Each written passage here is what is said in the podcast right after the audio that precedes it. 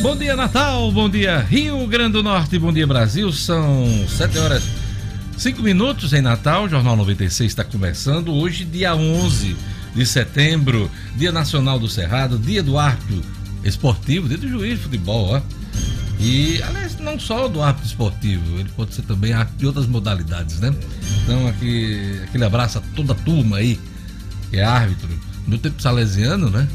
Eu não era um craque de bola, eu costumava ser árbitro de, das partidas de futebol. É, e hoje é dia também de São João Gabriel Perboire.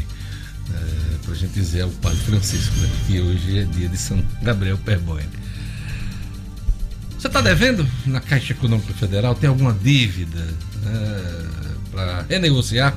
Pois é, a Caixa Econômica Federal lançou um programa de renegociação renegociação de dívidas com até 90% de desconto, hein? Esse foi o assunto de Gerlane hoje. Bom dia, Gerlane Lima. Bom dia, bom dia, Diógenes. Bom dia a todos da bancada e ouvintes do Jornal 96. É a campanha Você no Azul 2020, viu, Diógenes? Essa campanha que já começou e vai até o final de dezembro com condições especiais para quem tiver alguma dívida na Caixa Econômica Federal, negociar com as condições aí que estão oferecendo até 90% aí, como você falou, de desconto, negociar essas dívidas em atraso e Qualquer também. dívida com a Caixa? Pessoas Gerlane. físicas, inclusive empresas também, empresas viu, Também, né? Empresas também, daqui a pouquinho. Porque tem vários tipos de débito, é. né? Você tem, às vezes, do cartão de, de, do cheque especial, você tem às vezes até o cartão da caixa. Empréstimo. A, habitação, a pessoa que tem é, prestações atrasadas né, na Caixa Econômica Federal. Então tudo pode ser renegociado. Tudo. E aí as condições vão variar de acordo com a modalidade de crédito que foi contratada. É isso aí. Então, assunto daqui a pouquinho, os detalhes sobre esse programa de renegociação de dívidas com a Caixa Econômica Federal, daqui a pouquinho com Gerlane Lima. Na economia, uh, Luciano Kleber traz para a gente aqui órgão regulador Conab estima que preço do arroz deve cair já em outubro, hein? É o que sinaliza a Conab. E ontem a ministra da Agricultura, Tereza Cristina, afirmou que o governo tomou medidas necessárias para tentar conter a alta de preço do arroz e evitar o desabastecimento do produto nas prateleiras dos supermercados. O Luciano Kleber eh, tratou desse assunto ontem aqui porque a Câmara do Comércio Exterior, a CAMEX, vinculada ao Ministério da Economia, decidiu zerar a alíquota do imposto de importação para o arroz em casca e beneficiado. O arroz que tem sido, juntamente com óleo de soja e também com o feijão, uh, são os vilões, esses produtos são os vilões do momento aí, uma pressão de alta uh, da inflação. Daqui a pouquinho a gente vai tratar do assunto aqui do arroz nosso de cada dia, né? É bom, eu gosto de um arrozinho branco ali, misturado, né? O nosso prato do dia a dia, na hora do almoço, muito bom. Olha, o Marcos Alexandre informa para a gente hoje que os estados e municípios têm prazo ampliado para usar recursos da Covid-19 nesse momento de pandemia, onde muito dinheiro extra emergencial foi liberado. A ABC anuncia seus dois primeiros reforços para a Série B e faz proposta para a renovação de Alisson depois de confirmado, né, confirmada a permanência do técnico Francisco Diá no elenco do Alvinegro, como adiantou o jornalista Edmo Sinedino. Bom dia, Edmo. Bom dia, Diógenes. Bom dia, ouvintes do Jornal 96. Ontem o ABC começou aí uma, vamos dizer assim, uma remontagem no seu elenco que perdeu jogadores importantes.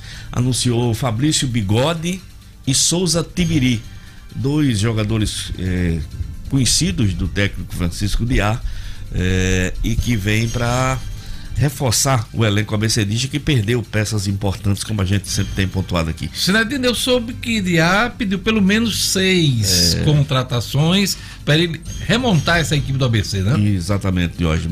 Pelo menos mais um deve ser anunciado hoje e mais três jogadores estão sendo conversados, né?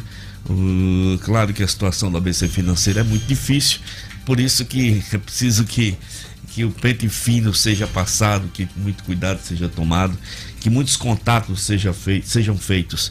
O técnico Francisco Diá tem a vantagem é, que todo mundo sabe que ele tem, de ter um bom olho na escolha, na, na hora de escolher jogadores bons e que vem recebendo um salário mais em conta. Pois é, diante dessa realidade do ABC, é preciso colocar o pezinho no chão Isso. e essas contratações serem dentro da realidade do ABC. Dentro da realidade não do adianta ABC. trazer aqui Não. Leonel Messi para jogar no não. ABC que não tem condições de pagar. Você ter uma ideia de hoje, esses jogadores, eu tô até, posso até estar cometendo aqui, cometendo uma, uma, vamos dizer assim, um, um pecado, né? Mas esses jogadores não vêm ganhando nem metade de 10 mil reais, né? É, né? Não, não vem ganhando nem 5 mil reais esses dois jogadores, jovens valores, um de 22 e um de 24 anos. É, Eu sei que você vai detalhar daqui a pouquinho. É, tem a questão da renovação de Alisson. Alisson. É, há uma proposta, inclusive, de salário menor Isso. para que ele permaneça. Isso, E também há dívidas do ABC isso, com o jogador. exatamente. Tem que equacionar tudo isso. tudo, né? tudo isso tem que ser equacionado. A princípio, o Alice não gostou muito, mas ele tem que entender a realidade do futebol potiguar nesse momento. E dele, né, que vem de contusão muito séria. Daqui a pouquinho o Edmo traz o futebol pra gente aqui. É, ontem o Vasco perdeu de virada em São Januário, 2 a 1 Incrível. Virada. Começou ganhando Estou ganhando gol e do, levou a virada em casa. Né? gol do Cano e depois o Kaiser marcou dois. Kaiser ex-Vasco, já pensou? Pois é, e, e deixou de ser vice-líder do Deixou campeonato, tirar inclusive o, Exato. do Flamengo. Né? Tomaria o lugar do Flamengo se tivesse vencido. Infelizmente caiu para sexta posição. Internacional venceu, Voltou a vencer. continua líder, líder, né? Agora com 20 pontos. É, Daqui a pouquinho os resultados da Série A do Campeonato Brasileiro no Jornal 96. Jackson Damasceno, noite de bang bang, deixa quatro feridos em Mossoró. O'Hara Oliveira, no Estúdio Cidadão, informa: Senado aprova projeto de lei que cria cadastro nacional de condenados por estupro. São os principais destaques da edição de hoje do Jor- Jornal 96. Você pode participar, interagir com a gente, mandar foto, mandar uma mensagem pelo WhatsApp pelo telefone da Rádio 96 FM. Bom dia, Lugo Dias. Bom dia, Diógenes Dantas, Gerlane Lima, Edmo Cinedino, a todos os ouvintes do Jornal 96. Um Sextou! ótimo sextou, Sextou! um ótimo final de semana para todos nós. Você pode participar, 4005 9696. 4005 9696 é a nossa central. Mandando sua mensagem de texto, 99210 9696. 99210 9696, Diógenes. Eu queria mandar um abraço pro Cidinho Souza, Janilson Jales e o Ed Júnior Oliveira. Quem mais já está acompanhando pelo YouTube, Gerlane Lima? A Milena Santos mandou um oi logo cedinho. A turma da Ideal Ambientes Móveis também mandando um bom dia especial. O Emerson André, o Paulo Ricardo disse: Caro Diógenes, já estou esperando aqui na TV o início do programa. Ele conecta logo cedo, viu? Muito bem, Paulo, Paulo Ricardo. Ricardo. Nome de cantor famoso, É. né? Do RPM, né? André Clemenson também conectado, Fernando Luiz, a Franci Diniz, Dário Martins, a Marluce Costa, o Diácono Gessé Lucas, a Maria da Conceição, Sueli Melo sempre conectada, Tio Branco, Wellington Bernardo, turma boa, turma boa aqui já acompanhando o Jornal 96, E Diógenes. daqui a pouquinho a gente vai mandar mais alô, né? Dê sinal de vida aí no YouTube e no WhatsApp, Lugo Dia. Já temos sim, Diógenes. Um abraço aqui para Valdinho Bigode. É, Valdinho Bigode. Ele é do frango assado do Bigode lá na Alexandrino de Alencar. Será que ele é primo do jogador do ABC? Eu lembrei disso. Tem um bigode agora no ABC, né? Fabrício Bigode. Um abraço também pro Naldo, pro seu Luiz, da Guia, Samuel, Saulo. Tem o McLaren também, né? Ele que assa lá os franguinhos, a toda a turma aí da Alexandrino de Alencar. Faz Bem fila lá, próximo. viu? Será que ele é tão veloz do que uma McLaren na hora de Assando, É. exatamente, assando e entregando, né? Toda a turma também lá do Juvino Barreto, Instituto Juvino Barreto, que é próximo lá ao, ao frango assado do bigode. Um abraço a todos. Apesar de que a McLaren não tá essas coisas todas na Fórmula 1. Mas já foi rápida, Cidadino. Já foi. Nós temos que respeitar a história da McLaren, né?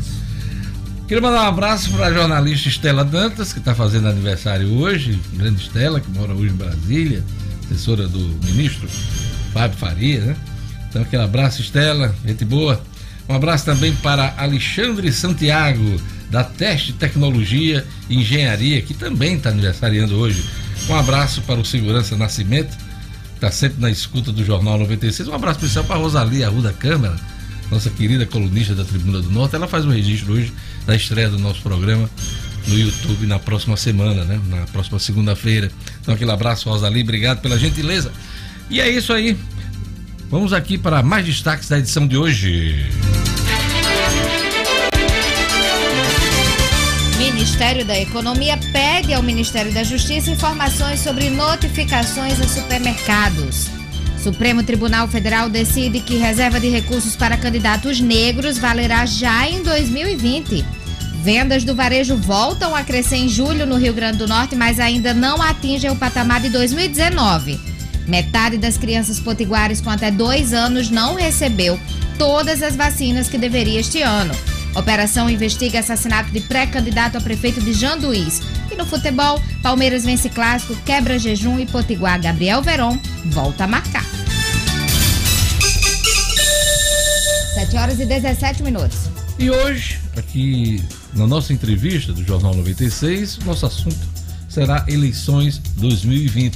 A gente vai entrevistar o desembargador Gilson Barbosa, ele que é presidente do Tribunal Regional Eleitoral do Rio Grande do Norte. Ele vai presidir o pleito deste ano. As principais informações sobre a preparação do pleito, as determinações e orientações da Justiça Eleitoral e também a campanha para motivar voluntários para as eleições, muitos deles arredios por conta da pandemia, tudo isso vai ser assunto né, aqui na nossa entrevista com o desembargador Gilson Barbosa, presidente do Tribunal Regional Eleitoral do Rio Grande do Norte.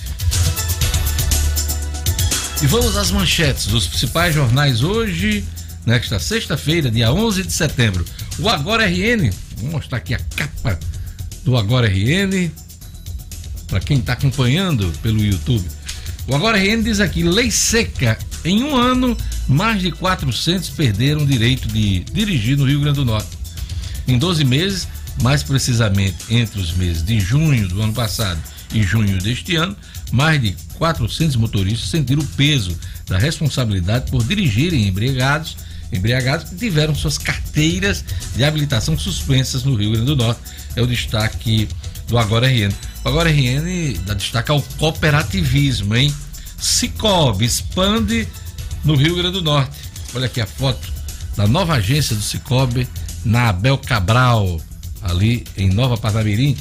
E diz aqui o Agora RN, Cooperativa Potiguar inaugura nesta sexta-feira nova agência na Grande Natal, desta vez na Avenida Abel Cabral, em Nova Parnamirim. O investimento foi 500 mil reais, com geração de 70 empregos diretos. A instituição tem, é, o Cicobi tem no Rio Grande do Norte, 180 milhões em ativos financeiros. É a força do cooperativismo. Destaque aqui do Agora RN. Tribuna do Norte, na manhã desta sexta-feira, vamos mostrar a capa da Tribuna do Norte nesta manhã. E aqui, na manchete principal, eleição 2020 já terá recursos iguais para negros e brancos. Ministro do Supremo Tribunal Federal, Ricardo Lewandowski, decide que partidos têm de dividir recursos do fundo eleitoral e o tempo de propaganda de acordo com a proporção de candidaturas negras e brancas já nas eleições municipais deste ano. Decisão obriga legendas a fazerem ajustes na definição do dinheiro para campanhas. O valor do fundo eleitoral é de 2 bilhões de reais. A tribuna dá destaque aqui aposta Luiz Fux, ministro Luiz Fux, como presidente do Supremo Tribunal Federal. Posse de Fux inicia era mais linha dura no STF. É uma das expectativas em torno do ministro Luiz Fux. Estes foram os destaques dos jornais locais e vamos agora para os destaques dos jornais nacionais. O Estado de São Paulo diz aqui: Fux diz que harmonia entre poderes não significa subserviência.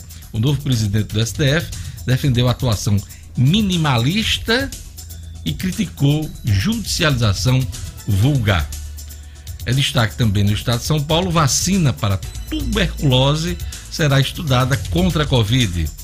Pandemia e auxílio mudam hábitos de consumo. Militares ganham mais poder sobre o orçamento. São os destaques do estado de São Paulo nesta manhã. Vamos aqui à Folha de São Paulo. A Folha destaca aqui: cidade de São Paulo tem desaceleração da Covid pela primeira vez. É uma manchete local, de respeito, mas tem a ver com o país inteiro por conta da Covid, né? E diz aqui a Folha: cálculo de monitor da Folha inclui volume de novos casos, classificação precisa de mais tempo para ser confirmada. É, também destaque aqui na Folha de São Paulo: Fux afirma em posse que STF não será subserviente. Cota financeira para negros valerá já nesta eleição. São os destaques da Folha de São Paulo. E vamos agora para capa do Globo. E o Globo noticia aqui em sua capa. Economia pede que Justiça explique intimação a varejistas. É o que destaca a, o Globo né, na manhã desta sexta-feira. Deixa eu abrir aqui para ter mais texto aqui. Sem plano de controlar preço, o governo avalia reduzir também tarifa de importação de soja. É destaque também do Globo. Fux, abre aspas, harmonia não se confunde com subserviência. Fecha aspas, palavras do ministro ontem. Só 52% de crianças e jovens do Brasil têm vacinas em dia. Olha que coisa preocupante. A situação preocupa pediatras e especialistas, principalmente diante da possibilidade de volta às aulas em várias cidades. Essa coisa ainda de voltar, volta às aulas ainda anda confusa aqui no Rio Grande do Norte. Está liberada a rede privada para a próxima segunda-feira, né? Aqui na capital, mas o Estado, por decisão da governadora Fátima Bezerra, o retorno das aulas somente é, no ano que vem, na rede estadual. E é, também o prefeito Álvaro Dias decidiu só voltar com as aulas na rede municipal pública também no ano que vem. São os destaques dos jornais nesta manhã de sexta-feira.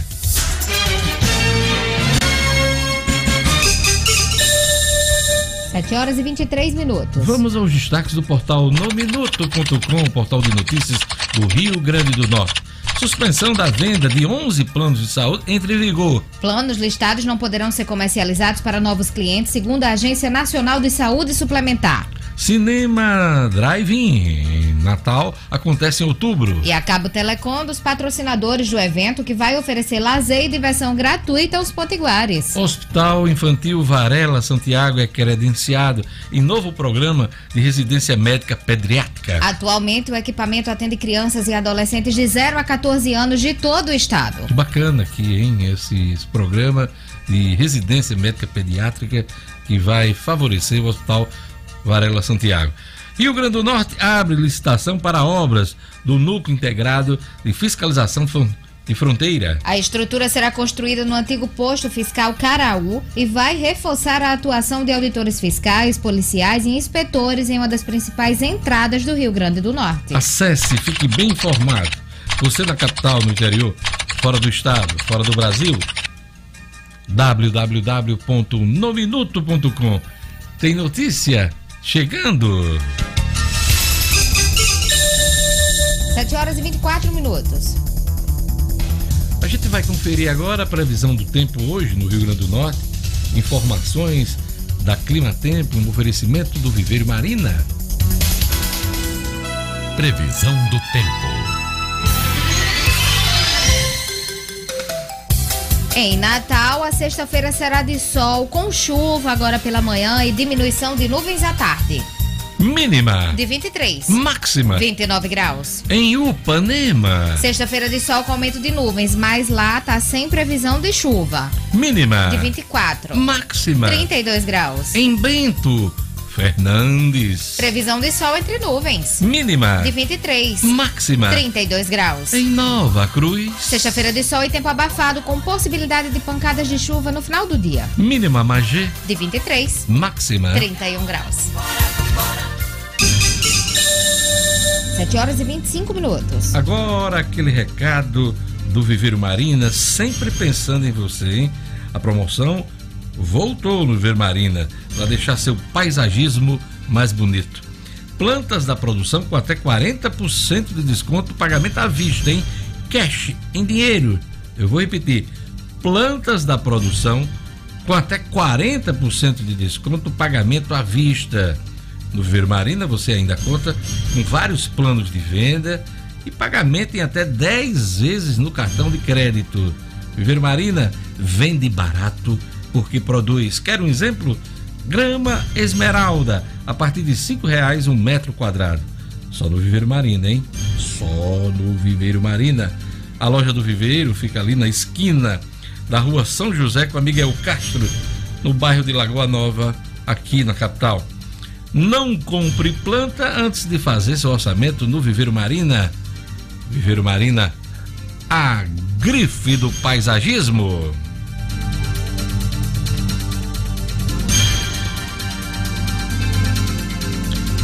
Pensei na minha vida é, em me deparar com arroz ao preço que está. Está muito caro o arroz, como outros produtos também. O governo está prometendo baixar aí esse, esse valor. Órgão regulador, a Conab, estima que preço do arroz deve cair já em outubro. Isso é assunto para Luciano Kleiber. Bom dia, Luciano. Bom dia, Diógenes. Dia aos amigos, bom dia aos ouvintes do Jornal 96. Pois é, Diógenes, a, a Conab, né, que é o órgão que tem essa, essa função de regular o mercado agrícola, porque ele, a Conab tem a, a, a prerrogativa de promover a, a, manutenção de estoques de milho, de soja, de arroz, de, de feijão, exatamente para o período das entre-safras, como órgão do governo, ela consegue colocar no mercado a preços mais baixos esses produtos, fazendo com que esses preços se estabilizem. É, curiosamente, aí você fez um comentário aí dizendo, eu nunca me, me imaginei que a gente tivesse que lidar com arroz tão caro, parece que a Conab também não. Né? A Conab, curiosamente, não tinha nos seus, na sua programação normal é, o projeto de ter estoques reguladores de arroz. E aí foi pega meio que de surpresa. É, o presidente Jair Bolsonaro, depois de algumas patuscadas, né, aquela história de ah, eu autorizei que o, o, o Ministério da Economia fizesse uma consulta aos supermercados para saber por que está tão caro. E aí, claro, o setor de supermercados recorreu à questão do livre mercado, né? Hoje isso é um princípio constitucional no Brasil, o mercado é livre, não há um tabelamento de preços. Então, o, e isso também o presidente Jair Bolsonaro também descartou. Mas aí ele anunciou é, a medida de zerar o imposto, a alíquota de imposto de importação do arroz. E claro, é, o Brasil está indo atrás desse arroz. A Conab é quem vai comprar esse arroz. Só para você ter uma ideia, Diógenes, nos últimos 12 meses, é, enquanto nas prateleiras o arroz subiu algo em torno de 22%, para os produtores, esse preço da saca de 50 quilos de arroz, ele quase que dobrou ele saiu de pouco mais de 47 reais a saca de 50 quilos para perto dos 100 reais de hoje. Então, quer dizer, é um, realmente um movimento que, que tinha que estourar na ponta. E agora, com a entrada do, do arroz importado, a Conab deverá lançar esse arroz no mercado a preço mais baixo, estima-se que algo em torno de 60 reais a saca de 50 quilos. Com isso, a expectativa é que já a partir do final desse mês de setembro e início de outubro a gente possa voltar a encontrar arroz de hoje nas prateleiras dos supermercados a preços mais convidativos. Quando o arroz ficar mais barato, Luciano, eu tenho uma receita para você fazer o arroz para ele ficar bem soltinho. Você sabe fazer? Ah, é? uh, você cozinha um por um. Vai gastar um pouquinho de gás, mas você, depois você junta tudo, bota no prato e come. Vai gastar um pouquinho de gás, vai dar um trabalho medonho. Né? Ah, só rindo, né, Gelane Lima? Tem que ser. Vai enfrentar essa alta do arroz. É, diz que é comida de japonês, né? Diz que o japonês só gosta uh, de comer arroz. Luciano, as vendas do varejo voltam a crescer em julho, no Rio Grande do Norte, mas ainda não atinge o patamar de 2019, do ano passado. Conta pra gente. Pois é, esse movimento aqui no Rio Grande do Norte, ele vai é, na contramão do que aconteceu no Brasil. No Brasil, já há um aumento aí de 5,2% no mês de julho, é, e levando esse patamar para os números lá de 2019, 5,2% para julho foi o maior crescimento de hoje, aliás, o segundo maior crescimento desde do, dos anos 2000, quando iniciou essa série aí do IBGE. Porém, aqui no Rio Grande do Norte, o nosso crescimento, embora tenha sido de 6,2% de julho, é, no mês de julho, esse crescimento de 6,2 aqui foi relativo ao mês de junho. Foi julho sobre junho. Quando se faz a comparação de julho deste ano aqui no Rio Grande do Norte com julho do ano passado, aí a gente ainda tem uma queda nas vendas do varejo na casa dos 4%. E aí, quais são as perspectivas, Diógenes? Para agosto, né, esses números são do IBGE, eles geralmente saem com um atraso considerável. Para agosto, eh, já houve inclusive declarações do secretário Aldemir Freire, de Planejamento do Estado, que a arrecadação do ICMS no Rio Grande do Norte em agosto foi um pouco acima, inclusive, do que foi verificado em agosto do ano passado. Como o ICMS está intimamente ligado à movimentação do comércio, a expectativa é que no mês de agosto a gente tenha efetivamente um crescimento de vendas em relação a agosto do ano passado. Eu sempre gosto de destacar isso, para mim é uma comparação mais justa, porque comparar um mês contra o outro, cada mês tem suas peculiaridades, tem suas movimentações de mercado. Eu não gosto muito dessa comparação. Eu prefiro comparar um mês de um ano com um mês do ano anterior. Então, acho que a gente tem um retrato mais claro de como aquela atividade está se comportando. Sempre destacando, Diógenes, que o grande, a grande base, o grande pilar dessa retomada do varejo vem sendo mesmo o auxílio emergencial, segundo números da presidência da Caixa, divulgados aqui numa entrevista no jornal, na 96 FM, eh, esses números aqui no Rio Grande do Norte já atingiram 3,8 bilhões de reais injetados na nossa economia, ainda sem a conclusão da última parcela de 600 reais. A partir de agora, de setembro, esse, esse pagamento cai pela metade. Provavelmente, o varejo vai sentir também este baque da redução dos valores do auxílio de hoje. Luciano Kleiber, eu não vou cravar a, a obra de arte que está no seu fundo. Mas é eu tenho um palpite, eu tenho um palpite, mas eu vou esperar que você confirme. É, nessa semana eu vou tirar um 9 só. Na, nos, ver, né? nos estudos. Não, porque eu não vou cravar. Eu, eu teria que dizer antes para ele confirmar ou não, né? Então eu vou ficar com meu palpite aqui, caladinho, né? Tal. Vou levar um 9 essa semana, né? Na, na, nos, estudos, nos altos estudos da arte moderna e clássica. Mas diga aí, que quadro é esse que está aí no seu, é, no na sua paisagem cenário, aí, no seu cenário? No nosso cenário hoje eu trago. Desculpe eu ter falado em fundo, em fundo. Impressionismo. Acertei a escola. Eu disse aqui pro pessoal aqui, mas E Claude Monet. Claude Monet! eu acertei! Trata-se da tela impressão ao nascer do sol, Diogenes. Monet que eu até estranhei você não ter cravado, porque junto com Dali, junto com, com Van Gogh, ele tem traços inconfundíveis, não, né? Mas eu é, disse aqui pro pessoal, eu disse, olha, eu não tenho certeza, mas eu acho que é Monet que tá. Falou, falou. E aí falei, o impressionismo, falei. Então eu não quero 10, né? Para não fechar, porque eu não disse antes, né? Então, mas um 9,8 eu acho que sim. Tá né? valendo, tá valendo. Tá valendo, tá valendo. Mas você tá de parabéns aí, porque é uma forma também da gente levar informação, cultura para as pessoas, né? Porque às vezes a pessoa vendo um quadro como esse, vai lá estudar, vai, né? vai tentar conhecer grandes obras aí. E hoje, eh, as pessoas não precisam viajar para conhecer as obras de arte dos museus. A internet você tem aí, né? É, os museus, os museus virtuais, né? Então você faz visitas aos grandes aos grandes museus é, sem precisar é, estar em loco, né? Então, muito bacana aí. Tá, parabéns essa semana. Você tem aquela velha dica da farmácia. Eu preciso aqui anotar. É.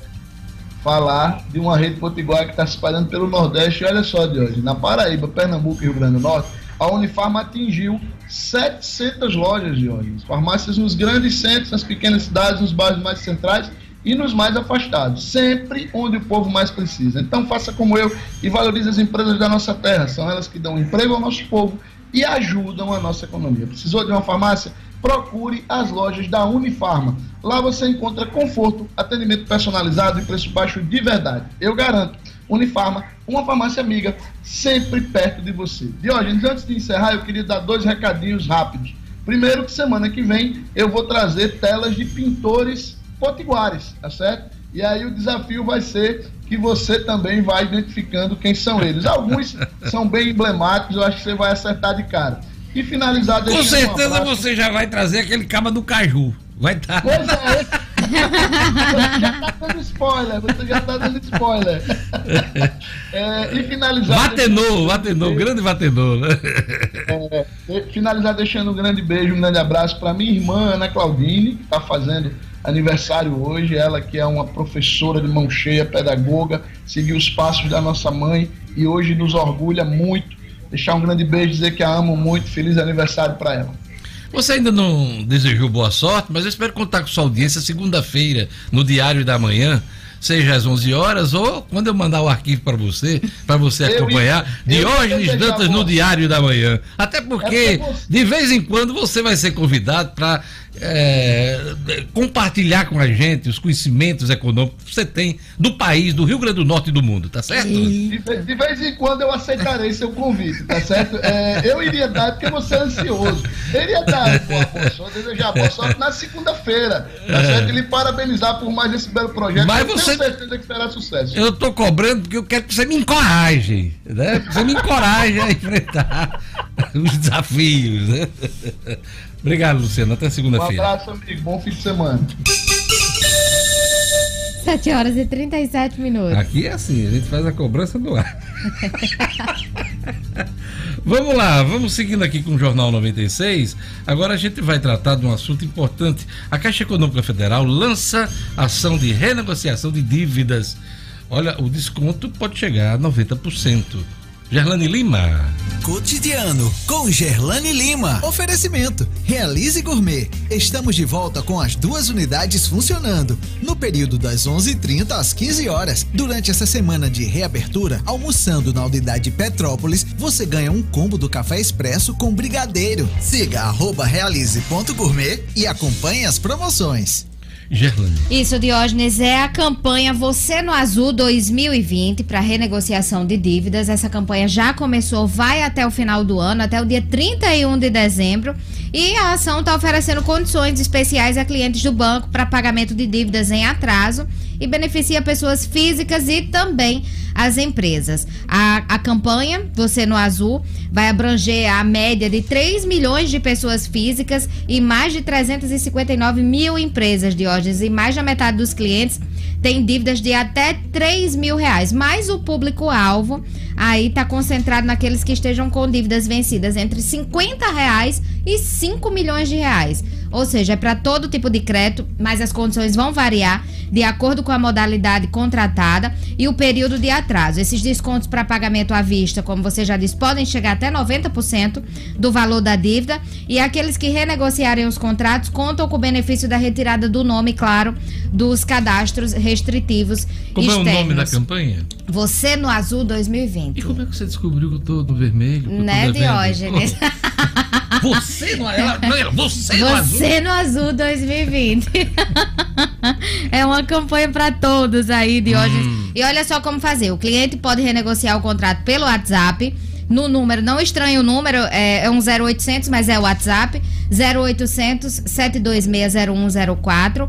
Tem a opção. Vagar, já não dá nem pra eu anotar. Anote aí, anote. Mas você não tá no não, vermelho, não, Diógenes. Não, não sei. Anote aí. Vou ver, vou ver quando eu puxar o extrato agora de manhã. Vamos lá. 0800 726 0104, hum. certo? Tá anotado aí, é o WhatsApp também. Pode acessar o site da Caixa, www.caixa.gov.br. Tem uma novidade que além de poder contar com toda a rede das agências de órgãos do banco, os clientes também encontram os benefícios da campanha nas unidades lotéricas. Só tem um limite aí para a questão do valor, que são valores até dois mil reais. É só informar o CPF para pagar a dívida e quem preferir pode solicitar o atendimento pelas redes sociais dos bancos. As condições estão disponíveis também pelo Twitter e pelo Message do Facebook. Tem caminhões também que vão percorrer, percorrer aí todas as regiões do país durante essa campanha para facilitar. Diógenes. Obrigado, Gerlane. Olha, faz tempo que você me escuta falar sobre o Cicobi, Sistema de Cooperativas de Crédito Brasil, sobre o quão importante é o cooperativismo financeiro. O Cicobi lançou uma campanha para valorizar o comércio local, né? Porque é aqui que a economia circula, que o dinheiro circula. Então, o, o Cicobi lançou a campanha Eu Coopero, com a economia do Rio Grande do Norte, né? E quando você se deparar com o selo Eu Coopero, com a economia do Rio Grande do Norte, saiba que ali está um negócio que realmente acredita que comprando na vizinhança todos saem ganhando. O Cicobi é um sistema cooperativista financeiro com todos os serviços de um banco tradicional, mas um diferencial importante: cada cooperado é sócio e, portanto, participa dos resultados. Faça parte do Cicobi e coopere com a economia do Rio Grande do Norte. Não podemos dar as mãos, mas podemos juntos fazer a diferença. Cicobi. Vamos lá pro jazz que a gente vai para um rápido intervalo.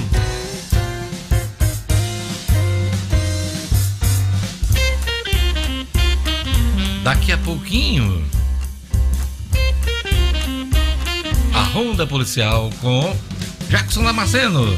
Futebol com Edmo Cinedino. As informações da política com Marcos Alexandre. Estúdio Cidadão com Rara Oliveira e a entrevista com o esbargador Gilson Barbosa, presidente do Tribunal Regional Eleitoral do Rio Grande do Norte, aqui no ritmo do Jack. Vamos lá. Sextou, hein? A gente volta daqui a pouquinho com o Jornal 96.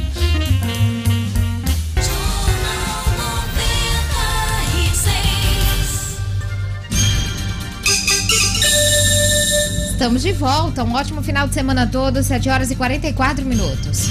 Ronda policial. Operação investiga assassinato de pré-candidato a prefeito de Janduís. Os detalhes com Jackson Damasceno.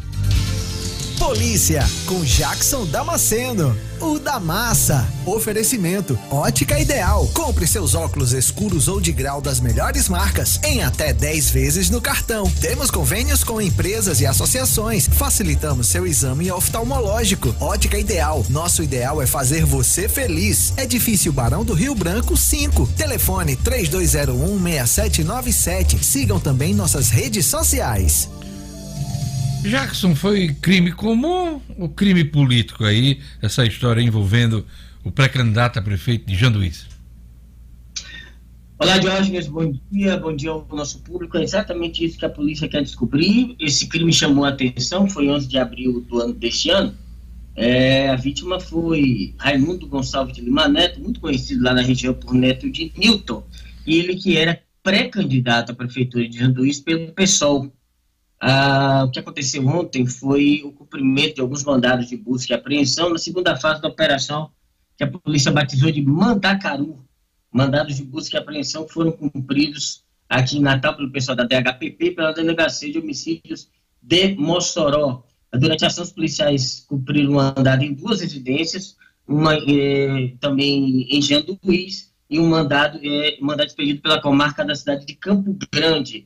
No decorrer das diligências, os policiais apreenderam ainda seis telefones celulares e dois notebooks. A polícia, por enquanto, ainda não deu os detalhes de da motivação, mas uh, uh, uh, a, coisa lá em Janduí, região, a população está em polvorosa porque eh, o rapaz era muito querido, era candidato, pré-candidato à prefeitura pelo PSOL, e sempre há o rumor de haver motivação política nesses crimes de assassinato, assim, que não tem uma primeira explicação. Uh, basta aguardar, uh, resta aguardar o trabalho da polícia para ver se eles chegam ao mandante e ao executor desse crime.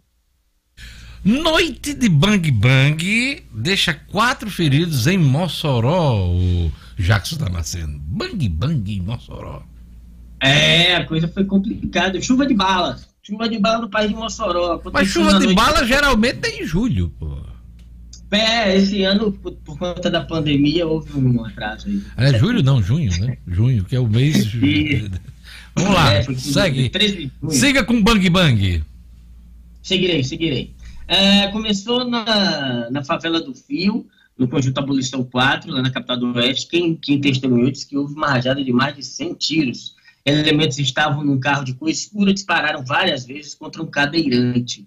Jair Fernandes de Freitas, de 32 anos, foi atingido nos braços, nas pernas. Esse rapaz já tem essa sequela, essa deficiência, por conta de um outro atentado que ele sofreu, ao qual ele sobreviveu. Por fim, do outro lado da cidade, no, no bairro do Jaime Câmara, houve uma outra troca de tiros, atingiram mais dois rapazes, Henrique Paulo, de 20 anos, Fábio Vieira, de 24, Lair Alípio da Silva, um senhor de 65 anos, todos foram levados para a unidade de pronto-socorro é, do Alto de São Manuel, Tarcísio Maia. Há a suspeita de que esse segundo atentado no bairro de Jaime Câmara tenha sido cometido pelos mesmos elementos de carro que estavam no carro de coestura e que promoveram o primeiro ataque, o ataque anterior lá contra o padeirante. Foram quatro vítimas ao todo, nenhuma morreu, todos foram socorridos, mas a noite foi bastante assustadora em Mossoró. E agora, pela manhã, há informações iniciais, pré-extraoficiais, a gente ainda não tem a confirmação oficial,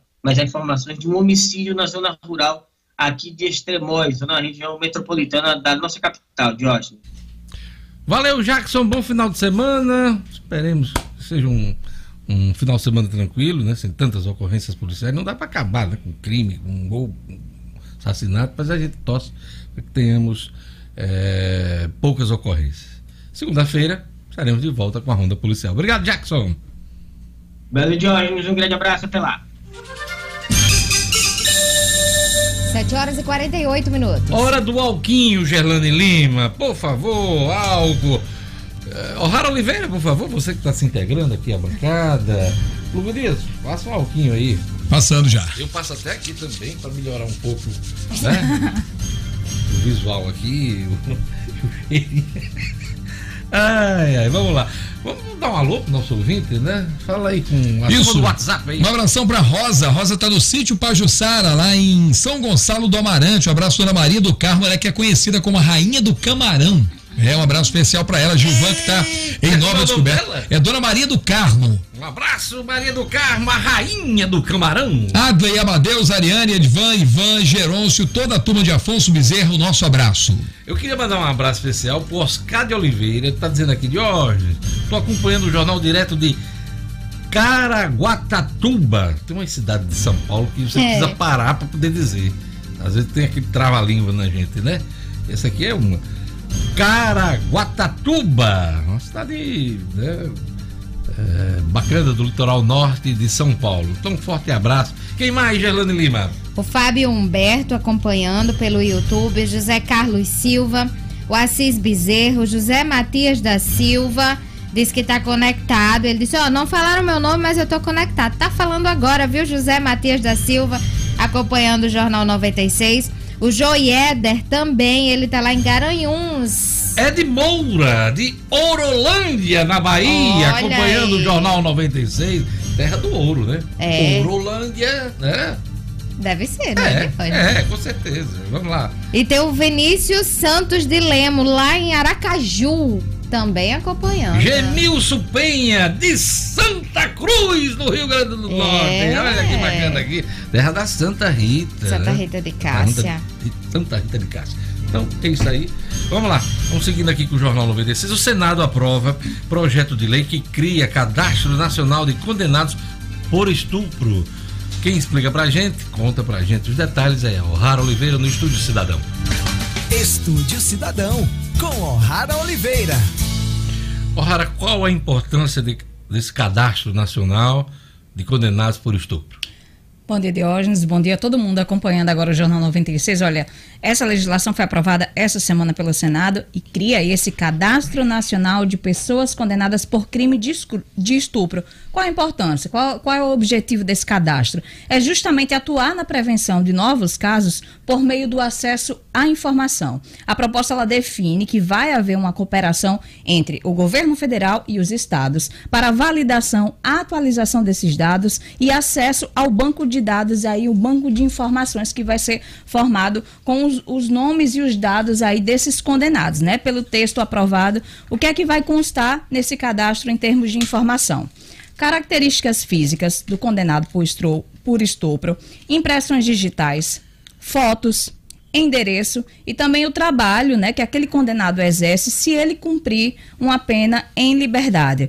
A proposta ela define ainda que os recursos do Fundo Nacional de Segurança Pública vão financiar o desenvolvimento e implementação do Cadastro Nacional. Esse texto é de autoria do deputado federal Hildo Rocha e o relator foi o Eduardo Braga, né, o deputado Eduardo Braga. E para o, o relator, né, esse cadastro ele vai permitir a redução do crime e a punição mais rápida de estupradores contumazes, quer dizer, aqueles estupra- estupradores reincidentes. Só para se ter uma ideia, no ano de 2018 o Brasil atingiu o recorde de registros de estupros com média de 180 casos por dia. foram no total 66.041 vítimas, segundo o 13º Anuário Brasileiro de Segurança Pública. E aqui no Rio Grande do Norte, só para se ter uma ideia, de janeiro a maio desse ano, a polícia, a delegacia de polícia da civil da criança e do adolescente registrou um aumento de 39% nos registros de ocorrência dessa natureza. No total,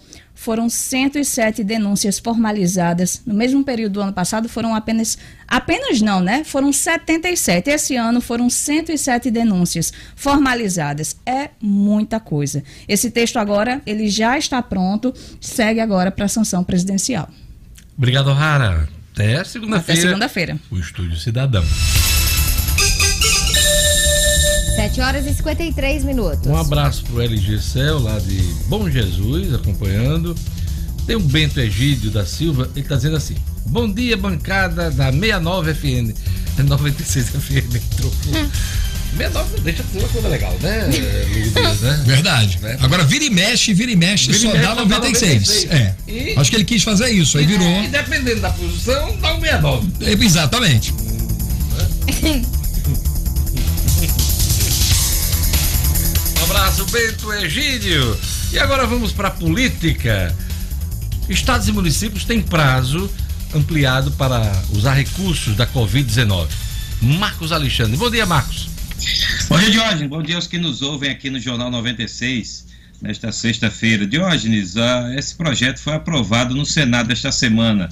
Né? Ela permite, ele permite que os estados e municípios, governos estaduais e prefeituras, utilizem os recursos repassados para o enfrentamento à Covid-19 até o fim de 2021.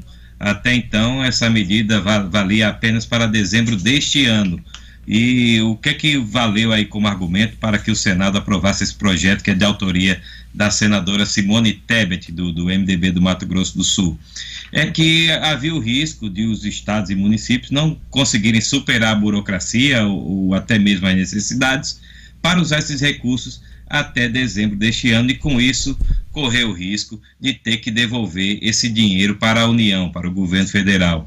Então, é, resolveu se estender esse prazo para, para que os entes federativos promovam aí essa a sua boa aplicação para evitar que a Covid-19 cause ainda mais danos do que já vem travando. É, é, havia, inclusive, no projeto original, a proposta de que esses recursos, de que essa extensão de prazo valesse apenas para recursos usados na saúde e na assistência social. Porém, houve uma emenda e o projeto vale para todo tipo de recurso que for passado para ah, os estados e municípios. Então, está valendo aí essa extensão até dezembro de 2021, com um detalhe: isso precisa ainda ser ratificado na Câmara dos Deputados. No Senado já passou. É isso aí, Marcos Alexandre. Marcos, o STF decide que partidos precisam dividir com igualdade recursos do tempo de propaganda e também os, os valores destinados a- a- a- aos candidatos, né? Tanto para negros e brancos. Explica pra gente. Mais uma novidade que chega de última hora para as eleições deste ano, de hoje. A gente já está aí vivendo o período das convenções e ainda há essa mudança para ser aplicada. O, o TSE, o Tribunal Superior Eleitoral, havia definido que essa medida valeria apenas para 2022. Porém, ontem, o ministro Ricardo Lewandowski, do, do Supremo Tribunal Federal, decidiu que vale já para a eleição deste ano. E qual é essa medida, Diógenes? Ela, ela determina que os candidatos negros, partidos que tiverem candidatos negros, precisarão receber o mesmo, o mesmo tratamento dado a outros candidatos. Né? Isso em termos de recursos, de uso de, de, de repasse de recursos para candidaturas e também no tempo de propaganda em TV. O, o- um exemplo, se um partido tiver 20% de candidatos negros, esses candidatos precisarão receber o mesmo valor recebido pelos outros candidatos, pelos demais candidatos. E há um outro aspecto aí que os partidos vão ter que se organizar para e, e se organizar rápido para se adequar essa medida, é que já há a determinação, já há a lei para o, a cota feminina, né, que é de 30% também para recebimento de recursos. Então, eh, os partidos precisarão estar muito atentos, alguns já haviam até enviado suas resoluções para o Tribunal Superior Eleitoral, determinando é uma exigência, determinando de que forma iria dividir esses recursos, e agora vão ter que reformular para se adaptarem a essa determinação tomada ontem pelo ministro Ricardo Lewandowski. Marcos, a dica do livro do Kennedy Diógenes. É, a gente está falando toda hora em mudança aí na, nas regras para as eleições desse ano e é preciso estar atento a tudo, Diógenes. E aí a dica realmente é o livro O Processo e o Direito Eleitoral, do advogado e escritor Kennedy Diógenes. Né, lançada recentemente, a obra é um guia completo sobre as eleições. Tudo que diz respeito às regras eleitorais está lá, inclusive as mudanças estabelecidas pela mais recente reforma política. Por todos esses motivos, o livro Processo e Direito Eleitoral é um guia fundamental não apenas para candidatos e para profissionais que vão atuar nas campanhas, mas para toda pessoa que quiser ficar atualizada sobre as eleições. Para garantir seu exemplar, o livro Processo e o Direito Eleitoral de Kennedy Diógenes está à venda pela internet no site www.oeleitor.com.br www.oeleitor.com.br Diógenes. Um ótimo final de semana a você e a todos. Obrigado. Até segunda, Marcos Alexandre. 7 horas e 59 minutos. Olha, vamos chamar Edmo Sinedino. A ABC anuncia seus dois primeiros reforços para a Série B e faz proposta para a renovação de Alisson Edmo Sinedino. Esportes com Edmo Cinedino. A gente nem pode dizer que o ABC está juntando cacos, né? Mas não, o ABC foi campeão estadual, mas precisa remontar sua equipe, Sinedino, né? Olha que coisa interessante. Que contra- Geralmente o campeão contrassenso, mantém, né? Quase todo Isso. o elenco. É. Não é o que acontece Só reforça, né? O campeão normalmente É um- só reforça, né? É. Mas e a situação financeira que é muito, muito difícil. Realmente o nosso futebol vive uma crise sem precedentes e agravada pela pandemia que nos assola, que infelizmente atrapalhou todo o calendário do esporte no Brasil e no mundo. Diógenes, o ABC Futebol Clube anunciou ontem os jogadores Souza Tibiri, esse rapaz Dial conheceu ainda na base do Sampaio Correia, quando o Diá trabalhava no Sampaio. Ele teve passagem por alguns clubes e Diá resolveu apostar nessa contratação de um jogador jovem, barato e de boa qualidade.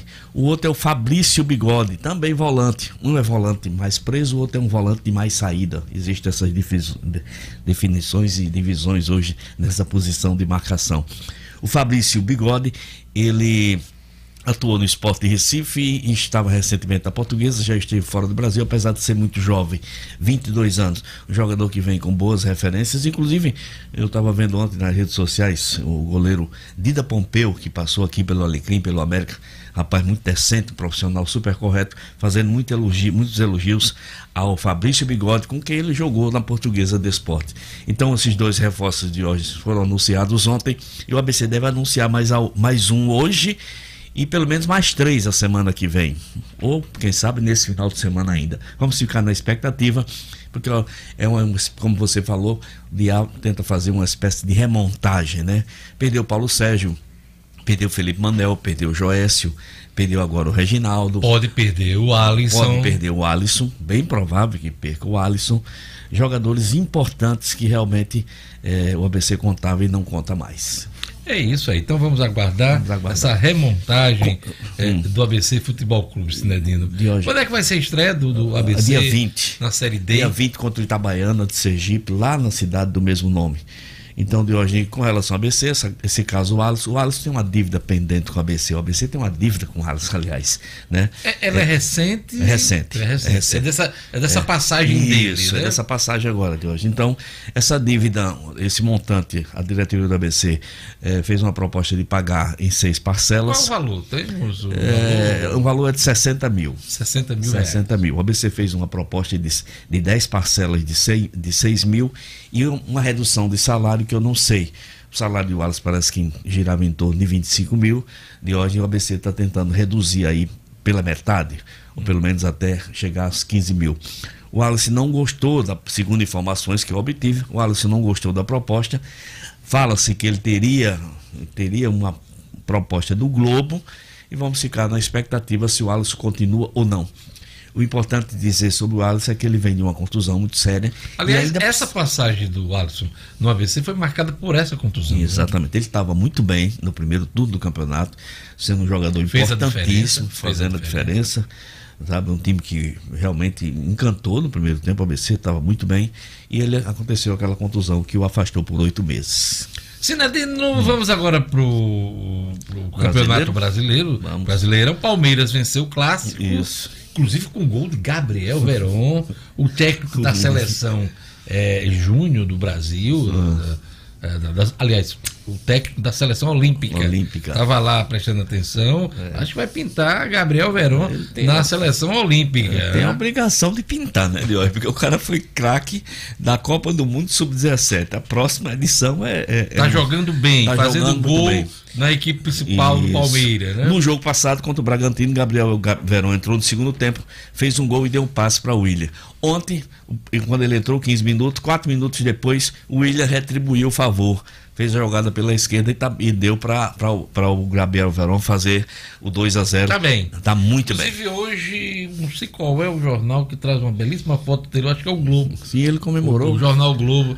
É, o Cássio com a bola do fundo do, da rede e ele passando de lado assim, tá uma, uma foto belíssima. E Se ele, eu não me engano, foi no, no, no, Globo. E ele comemorou fazendo uma dancinha, né? Já, já ia imitando os, os grandes nomes do futebol do Brasil, né? Foi muito interessante. Tá bem, e ele, e ele tá é. tá declarando bem no final da partida. É, ele, é desenrolado. Ele tá desenrolado. Desenrolado, ele, né? menino. Inclusive fazendo treinamento aqui numa entrevista que fez com a gente, né? o padrão dele sobe bem nesse aspecto, né? Pois é. Gabriel Que é, é sempre bom lembrar, que é de Açu é, foi descoberto aí pelo Gilson Sergipano, esse jogador que o passou, que o indicou aos empresários João Quebra-Osso e Lupé II, e hoje Gabriel Veron é uma realidade do Palmeiras, do futebol do Brasil, podemos dizer assim. De hoje, ontem brasileiro nós tivemos quatro jogos, o, Ceará, o Internacional... Palmeiras ganhou de 2 a 0 2 a 0 exatamente. A, virada foi contra o Bragantino. É. É, 2 a 0 o Internacional venceu o Ceará, se mantendo na liderança, o Corinthians perdeu em casa. Fazia muito tempo que o Palmeiras não vencia o Corinthians lá na casa do Corinthians. Se venceu ontem. Um grande Dois, derby é, do, grande do derby, futebol paulista. Sem dúvida, o maior deles. E o Grêmio venceu o Bahia de 2 a 0 num jogo que eu achei injusto pelo que eu vi. O Bahia, Rodriguinho chutou bola na trave e tudo, mas nada da bola não entrou. E no Rio, o Vasco que tinha tudo para ser vice-líder e tirar o Flamengo do G4 infelizmente, hoje perdeu de virada para o Atlético Goianiense dentro de São Januário. do Vasco em São Januário é muito É ruim. muito triste. Tem uma caveira de, de Eurico Miranda enterrada. Ô, oh, de burro, rapaz. Que Eurico Miranda, rapaz. Ô, oh, danado. O Vasco tropeça demais em Tropeça São demais em São né? Januário. Eu estou comentando isso nem, sem nenhum interesse. É, porque você sou, não interessa eu sou flamenguista. Mas assim, como ex-observador, né, é, né? Ex, é. Minha ex-equipe, né? Ex eu, eu, observo um pouco mais. E eu eu tenho essa impressão. Mas assim, nem me interessa. Por, é, por, pouco, por pouco se me dá. Pouco se me dá. De hoje, Internacional, Flamengo, São Paulo, Palmeiras, Atlético Mineiro e Vasco são os seis da Libertadores hoje. Lá na Rabeta estão Atlético para, olha só, o Furacão em 17. Pensei que o Atlético ia brigar em cima, mas ainda está cedo. Atlético Paranaense, Coritiba, os dois do Paraná na zona de rebaixamento. Bragantino, que investiu 80 milhões para montar um time para essa Série A. E o Goiás, veja como, como é o futebol, são os quatro últimos colocados de hoje. O futebol danado. É isso. Sinedino vai ficar de olho na rodada, oh. Série B, Série A. Segunda-feira ele vai trazer para gente aqui isso. os resultados. Sinedino, Obrigado, bom final de semana. Bom final de semana de hoje. Um grande abraço a todos. Até segunda. 8 horas e 5 minutos. Olha, nosso assunto agora é a eleição municipal, né? É, a gente lembra que, por conta da pandemia, o pleito foi adiado para os dias 15 e 29 de novembro. Primeiro turno, 15 e o segundo turno, 29 de novembro praticamente daqui a dois meses, né? Teremos as eleições. Estamos vivendo o período das convenções partidárias, né, período esse que se encerra no dia 16 de setembro. E, e a gente convidou o presidente do Tribunal Regional Eleitoral, desembargador Gilson Barbosa, que assumiu a Corte Eleitoral neste instante e vai presidir o próximo pleito. Bom dia, desembargador. Hum, bom dia, Diógenes Cantas, e bom dia também, Gerlando Lima. É um prazer imenso estar aqui à disposição dos senhores para as comunicações que se fizerem necessárias. primeiro lugar, queria agradecer a gentileza da sua, da sua entrevista, um momento tão importante de preparação de um pleito. A gente sabe o tamanho, né, a engenharia é, que tem em torno de uma eleição. E eu, eu lhe pergunto, está faltando muita coisa para a gente preparar as eleições aqui no Rio Grande do Norte, desembargador? Não somente no Rio Grande do Norte, mas no Brasil inteiro. O Rio Grande do Norte tem o privilégio de ser um estado pequeno, e interligada através de rodovias sem maiores problemas. Imagina o Amazonas, eu tive ontem um contato com um juiz lá, e ele, para sair da capital, de Manaus, e chegar onde vai ter as sessões, ele vai usar barco, avião, eh, transporte rodoviário e cavalo. Nós não temos isso. Qualquer carro nos leva ao ponto final. E temos, evidentemente, alguns problemas com essa pandemia que virou a cabeça de muita gente, do mundo, não foi só do Brasil, nem do Rio Grande do Norte. Mas o sistema eleitoral, capitaneado pelo TSE, tem tomado as providências próprias e necessárias para que nós tenhamos uma eleição, do ponto de vista de saúde, tranquilo. Vamos obedecer a todas as normas estaduais e municipais que pertinem à, saúde. É, nós teremos todos esses cuidados. Vou deixar que vocês façam as perguntas para eu respondendo. Claro. Mas... Esmagador, e aproveitando que o senhor está fazendo, fazendo referência à pandemia, aos cuidados com a saúde do eleitor, e claro, e também de todos os que vão participar da eleição, é. o TSE estabeleceu protocolos rígidos e eu queria que o senhor destacasse uh, os principais protocolos para que se evite aí qualquer tipo de problema uh, para o eleitor. Certo. O TSE estabeleceu algumas normas rígidas por necessidade. E outras puderam vir ainda, e algumas puderam ser suprimidas daqui para lá, vai depender muito da evolução dessa situação.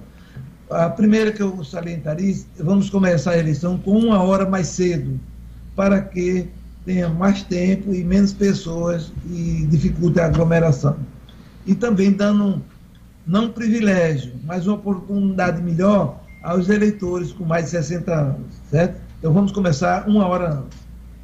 É, essas três primeiras horas serão dedicadas aos idosos, mas não se pode dizer que vai ser exclusivamente deles, porque se numa sessão ela não pode ficar parada já formando uma fila e esperando quem tem idoso. Nesse caso, o presidente da mesa já está autorizado por resolução do TSE a botar para funcionar. Mas enxergando aquelas pessoas de idade mais avançada, elas terão o acesso em primeiro lugar. Vai ser o uso do álcool gel líquido, a Justiça Eleitoral vai fornecer, de forma que terão cuidado tanto para os eleitores quanto para os serventuários e mesários. É razoável que o eleitor leve a sua caneta de cor a tinta azul ou preta para eh, fazer a votação. As sessões serão esterilizadas, todas, todas. Nós temos um sistema apropriado para isso. É, vai ser obrigado o uso de máscara. Sem máscara não entra. E, para isso, nós pedimos a colaboração de todos os eleitores, das pessoas, e a imprensa pode ajudar a comunidade a obedecer essa regra, porque isso é bom para todo mundo.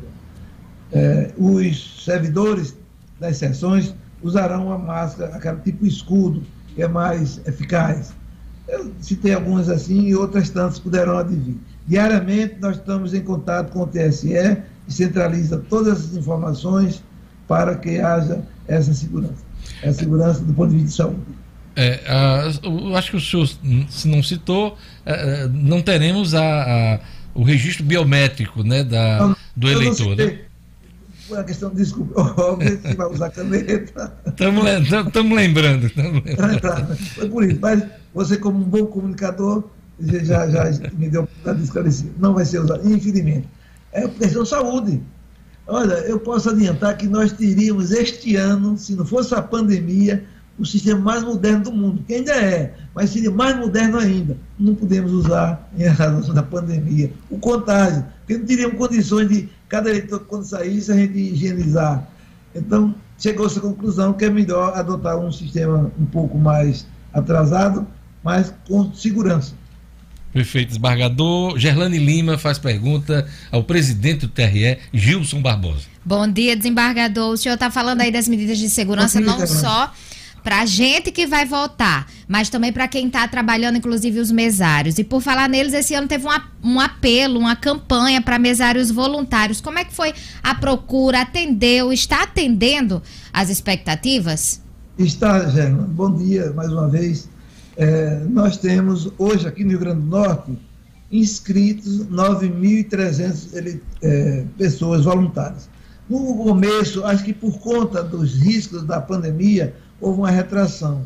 As campanhas que estão sendo feitas, a, a mídia está ajudando muito nesse sentido, é a mídia de toda a espécie, e está havendo um- uma procura muito grande. Eu posso exemplificar, porque estive em contato com a juíza eh, da, da, da zona de Açu, ela me disse que estava preocupada no início. Hoje ela está tendo dificuldade em selecionar os voluntários, em razão da campanha feita, nós temos isso aí.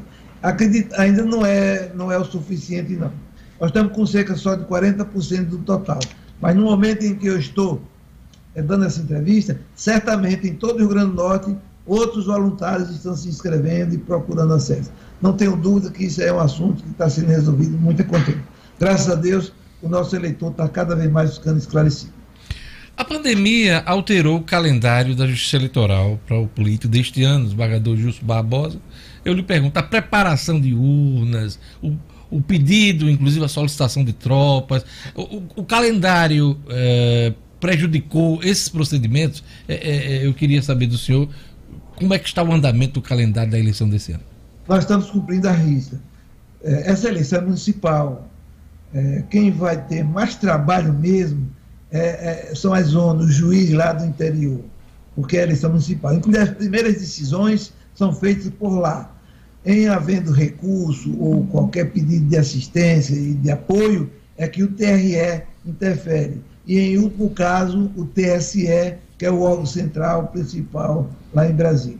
Mas eh, a justiça já estava preparada, todos nós, no mundo inteiro, fomos tomados de surpresa, é evidente, mas estamos nos adaptando a, a essa realidade toda e acredito que vai sair, dentro do possível, uma situação boa. E tanto que é uma eleição, nós vamos escolher só do- dois, dois tipos de, de candidato, um para prefeito e, e o de, de vereador. Diferente que não vai ter para deputado estadual, nem senador, nem presidente da República. Isso facilita muito. Entretanto, é uma eleição em que o eleitor tem um interesse maior, que é o interesse local, é sua cidade. Como diz em Portugal, sua aldeia, que precisa de ter seus dirigentes e representantes. Mas a Justiça Eleitoral, posso lhes assegurar, está preparada, está treinando diuturnamente por todos os meios e metodologias modernos para que os seus servidores e funcionários cedidos eh, exerçam a contento o seu mistério de captar o voto dos eleitores, com segurança, com transparência e firmeza. A lei será cumprida. O senhor já definiu o- a solicitação de tropas federais? Quantos municípios terão tropas eh, federais no pleito? É, é, veja bem, é, eu assumi no dia 31, no final da tarde. Hum. É, houve de início um pedido de 44 zonas no estado todo. Esses pedidos foram analisados ainda na licitação passada e o pleno aqui fez alguns ajustes e remeteu ao TSE. Como eu disse, quem pede inicialmente é o juiz eleitoral, mas submete ao TRE que, por sua vez, encaminha ou não, e foi encaminhado pela administração passada a- ao TSE. E lá o ministro Barroso tá, mandou processar, fazer as análises técnicas, consultas, tudinho. A gente está aguardando só o resultado para saber. Poderá um município que não foi incluído, ou melhor, zona, que corresponde mais ou menos ao município, ser incluído agora. E pode algum dos que foram pedido não ir. entendeu? Isso depende muito Ok. da análise técnica do assunto. Gerlane. Desembargador, outro desafio em relação às eleições é a questão da fiscalização. Como é que o TRE tem se preparado para essa fiscalização? E tem um aplicativo que o eleitor também pode fiscalizar, não é isso? Pode. É, eleição é algo que tem. É um instrumento de democracia. E nós vamos usar todos os meios possíveis, tanto os nossos, da justiça, como também popular. Tem ah, os meios de comunicação, a imprensa também tem uma contribuição valiosíssima e uma obrigação até ética de fazer as denúncias do que está errado e nós vamos apurar.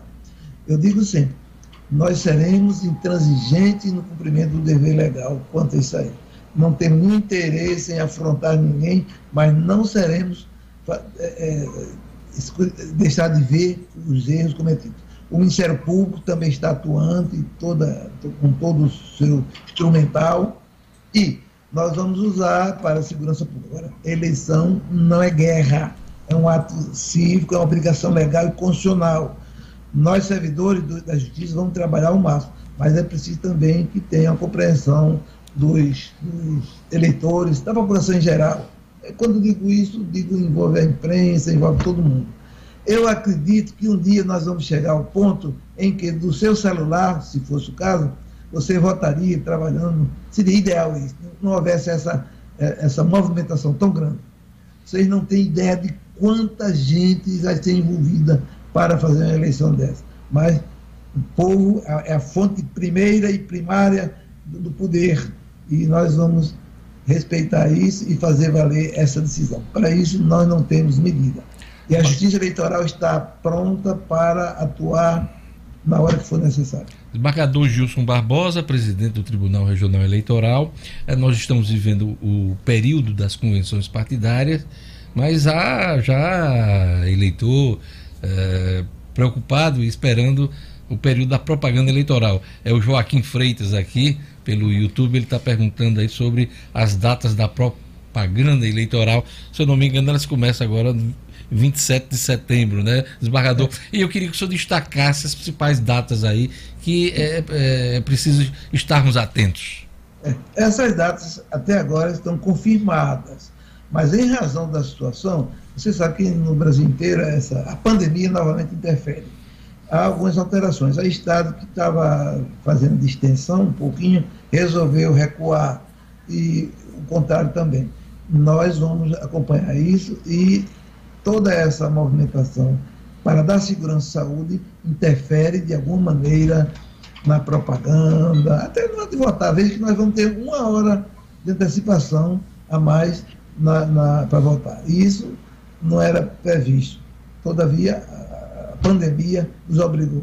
Também a propaganda e também outros meios de, de difusão e de divulgação. A gente quer só que o eleitor e os candidatos tenham um pouco de bom senso, que é a lei maior, para que nós nos ajustemos às circunstâncias em que vivemos. É, desembargador, está começando a pipocar no Brasil inteiro denúncias, por exemplo, de uso da pandemia, é, dessas ações da pandemia, para ter a simpatia do eleitor na hora do voto. Por exemplo, distribuição de álcool, gel, máscaras, ah, veículos, inclusive. É, é, então, é, existe alguma orientação do TSE em relação a, can, a candidatos, pré-candidatos que estão fazendo propaganda, aproveitando a pandemia? Seria ideal se a gente pudesse fazer isso, mas não, seria ineficaz. Sejamos bem, bem, bem objetivos. A justiça vai só acompanhar, as orientações são, todas foram publicadas através das resoluções, o Código Eleitoral está em vigência, e nós estamos com todos os dispositivos. Mas somos realistas e sabemos que é impossível ter um controle de 100% de tudo. Só Deus. Nós humanos, não. Mas por isso que a, a, a mídia, a imprensa, está exercendo um papel primordial. Eu dou importância tão grande. A minha secretária aqui de, de comunicação, a jurista, ela tem toda a liberdade de me levar para dar uma explicação, outra, fazer os contatos, para a gente motivar sempre a mídia a fazer esse papel de orientação, de esclarecimento, para minimizar alguns choques. Bem, mas há os eleitores e há os candidatos que são recalcitrantes e que querem enfrentar. Aí vai enfrentar a lei. Não é bom, não. Eu diria que não fizesse isso. Mas nós temos hoje um sistema de, de, de assessoria jurídica muito grande. O Rio Grande do Norte é um estado pequeno, privilegiado, mas tem muitas faculdades. A UAB tem muitos e muitos advogados aí bons e, e, e credenciados, e todos querem trabalhar, é acompanhar essa orientação.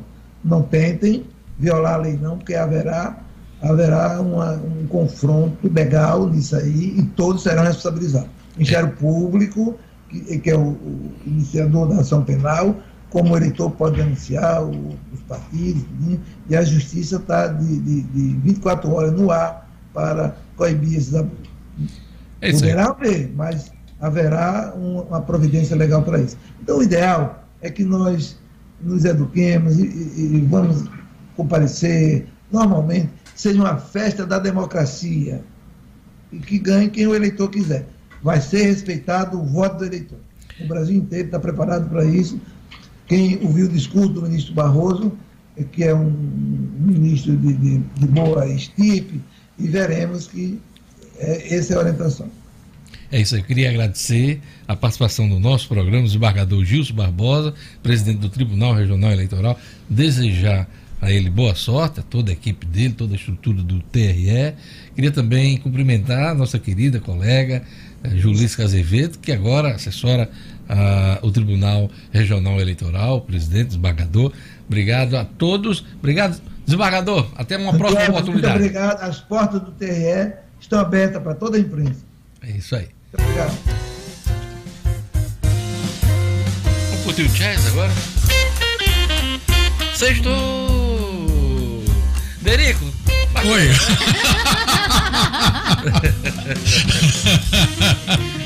Nossa Tata Werneck.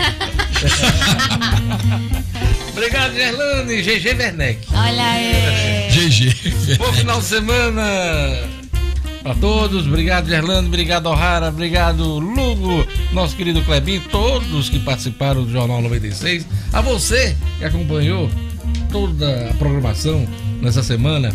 Semana que vem tá de volta, hein? Fique com a 96 FM. Vem aí Padre Francisco Fernandes com Fé na Vida. E na sequência, muita música, muita promoção, muita informação nos programas, conteúdos jornalísticos da 96 FM. Eu volto segunda-feira com o Jornal 96. Até segunda. Tchau, tchau. Vamos curtir o jazz. Beijo gordo.